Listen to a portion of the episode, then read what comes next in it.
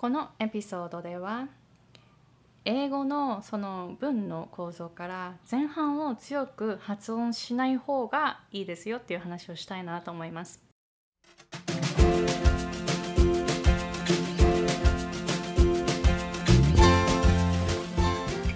こんにちは。私はハワイ在住で英語発音コーチとビジネスコーチをしているアイコ・ヘミングウェイです。このチャンネルは英語環境で働いている皆さんがどういうふうに快適でそしてコミュニケーションの誤解をなるべく防ぐようにして聞き返される回数も減らしてそして聞き取れないということもどんどん減らしていくそういうヒントをお届けしています今回の、え、エピソードはあその前に、えー今まで散々発音を練習してきたけれどもどうしても日本語っぽい発音になってしまっているという、えー、そういう方のために英語発音らしくするための3つのポイントというのを動画にまとめていますのでぜひ概要欄の方からチェックしてみてくださいね。そしてこれはコーチ向けなんですけれどもあの私のこの発音チャンネルコーチの方が見てくださっていることが多いので英語コーチの方とか発音コーチの方が見ていることもありますのでコーチ向けに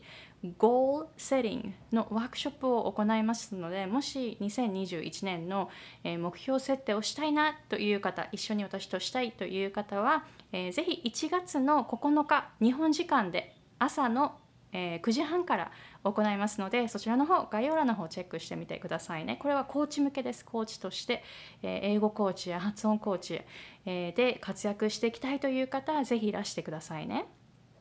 えそして、え今回のエピソードは英語のその文の構造から前半は強く発音しない方がいいですよっていう話をしたいなと思います。ちょっと3つにまとめています。で、えっと、英語と日本語って文の構造が結構逆になりませんか？でもちろんその言語というのは文化と密接していますので文化も日本と例えばアメリカだったら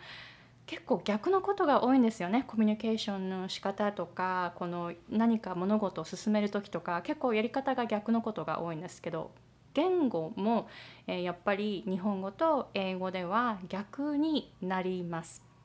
で、えっと、日本語というのは前半に結構細かい情報を持ってきますので前半さえ聞いてしまったらなんとなくその後半の意味を分かってしまういわゆるその空気を読める言語なんですね。何を言いたいかっていうのが大体半分くらいまで聞いてしまえば分かるというそういう言語の構造をしています。なので日本の文化も多分その空気を読むっていうのがすごくこう重んじられているというのも言語が前半だけ聞いちゃえば残りは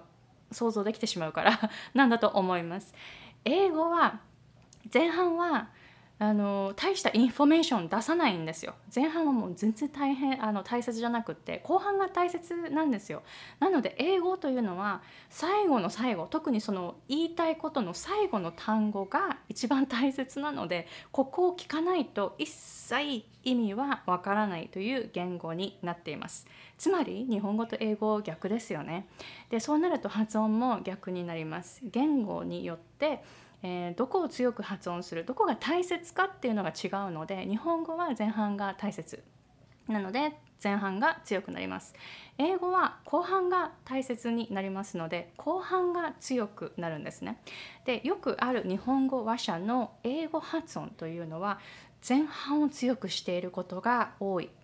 えー、なのでやっぱり勢いよくこう強く入るんですね。でそこから始まってしまうと英語のその文の構造的に前半は大切ではないところ大切ではない単語がたくさんありますのでそこで強く発音するというのはそのルール的にですね普段はしないことですのでなぜここが強く発音されるんだろうっていうふうに思われてしまう可能性があるんですね。でちょっと短い文章で考えてみると例えば日本語だったら「ありがとうございます」っていうフレーズだったら「ありがとう」くらいまではしっかりと発音してあとは「ございます」ってちょっと静かに話すじゃないですか。ありがとうございますっていうふうに話しますよね。これ日本語のバランスになります。前半が強くなる。で、えっと、もしですよ、日本語を英語のように発音してつまり英語というのは後半が強いので後半が強く発音されるんですね。それで日本語を話してみるとどうなるかというと例えば「ありがとうございます」でしたら「ありがとうございます」って話しているような感じです。この「ありがとうございます」っていうふうに話すって日本語話者にとっては違和感じゃないですか。普段はありがとうございますですよね。それがありがとうございますって言ったらえ本当に本心で言ってるってちょっと思いません？本当にありがとうって思って言ってるっていうふうに思いませんか？ちょっとこのバランスがあの普段のその使うバランスとは逆になりますのでとても違和感がある発音になると思うんですよね。なのでなので私たち日本語話者は英語を話す時にもし前半を強く発音してしまうのであればさっきの「ありがとうございます」がちょっとバランスが逆になって「ありがとうございます」って最後の「ます」あたりが強くなっているのと同じような違和感を英語のネイティブスピーカーに与えてしまうということになるんです。どうですか？ちょっとこのこういうふうに考えてみると面白いですよね。なので言語は大切なところは、えー、それぞれ違います。英語は後半そしてその単語の最後最後が聞こえないと何にも意味が通じない言語になってしまいますので最後の単語を強く長く発音するようにしてみましょう。えそしてえポイントの2つ目は、えっと、英語はやっぱり前半は大したインフォメーションを出しませんので前半って結構「I」とか「You」っていう単語が多かったりするんですね。でそこを普段は強調しない場所ですけれどももしそこを強く発音してしまったら例えば「I want this」「I need to do this」っていうふうに言ったら「みみみ私私私」っていうすごくこう自己主張が、えー、強い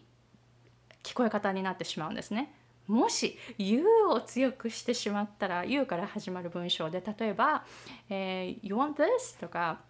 えー、例えば「Oh, you like this?」とかいう時に「You like this?」っていうふうに「You」って強く発音してしまうと「えあんたがあんたがあなたがそんなこと好きなのみたいな You like this? You like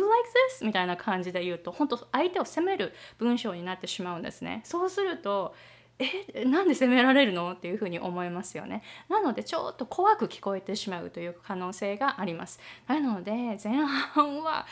弱く発音しましょう。みみみみ私私私っていう風にこうならないようにそしてあんたがあんたがあんたがって責めないように、えー、前半はそういう風にですね I とか You とか結構その代名詞が多いですよね pronouns が多いですよねなのでなのでぜひぜひ気をつけて、えー、前半は強くならないようにしてみてくださいね。えー、そして、えー、最後にちょっとこの2つ目に通じる部分があるんですけれども前半が強く聞こえてしまうとフレンドリーに聞こえない。で英語というのはフレンドリーに聞こえるかっていうのがとても重要になります。何か問題解決する時とか、えーあの結構ですねフレンドリーにして問題を解決するということを行いますえどんなにどんなに腹が立つ時でもですよその怒りをあらわにしてしまったら物事が進まないのでえっとフレンドリーに対応するということが本当に多いんですね。なので本当にフレンドリーに聞こえるようにするにはやっぱり前半は強く発音しないこと。えー、なぜならもともとその英語の言語のその文の構造的に前半は大したインフォメーションじゃないんです。なので、えーと、やっぱり後半がメインになります。意味的にもメインになるので発音も後半がメインになります、えー、なのでフレンドリーに聞こえて相手にこういい印象を与える物事をうまく進めるためには後半を、えー、フォーカスすることなので前半のところで強く入らない。こうハキハキと話そうと思ったらちょっと力がグーって入ってガーってなりますよね。そうならないようにちょっと前半はリラックスしてえー、そして、えー、フレンドリーに聞こえるというふうに目指していくといいかもしれません。前半強くしてしまうとフレンドリーに聞こえませんので、えー、ぜひですね相手になんかムーって嫌な顔されたって思った時自分の発音がそのバランスがどうだったかっていうことを考えてみるといいかもしれません。私も何回も何回もアメリカであの失敗してきました。なんかすごく嫌なムってムってした顔をされる。またあの表現もあの日本語話者が使う英語の表現もやっぱりちょっとこうダイレクトだったりするんですよね、えー、その日本語的に考えたら結構こう優しめなあの表現なのかなって思うことでもそれをちょっと英語で言うとやっぱり優秀とかあのシュートの使い方がちょっときつかったりとか、えー、例えばあの結構ダイレクトに聞こえる文章っていうのはこうきつく聞こえるんですね。その文章的にもだから選ぶちょあの言葉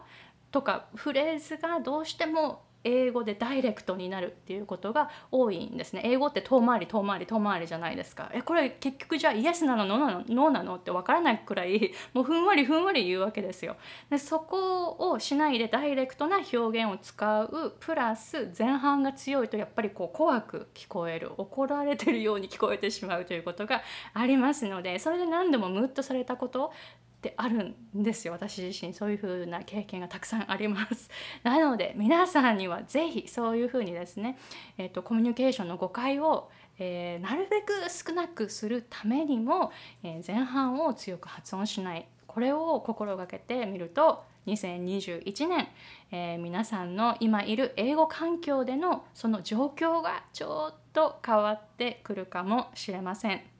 えー、ぜひ、えー、今日からですねこの発音のポイントを取り入れてでフレンドリーに聞こえるようにそして、えー、円滑に物事が進むようにそこに目を向けて英語を話してみていってくださいね。どうですか？このエピソードもし役に立ったと思ったら感想をおよおお寄せくださいね、えー、そして、えー、先ほどちょっと紹介したんですけれども今まであの英語の発音を散々練習してきたけれどもまだ日本語発日本語っぽい発音になっているという方、えー、ぜひ、えー、あの3つのポイントをまとめた動画がありますので概要欄の方からチェックしてみてください。Okay, so thank you very much for watching and I'll see you guys later. Bye!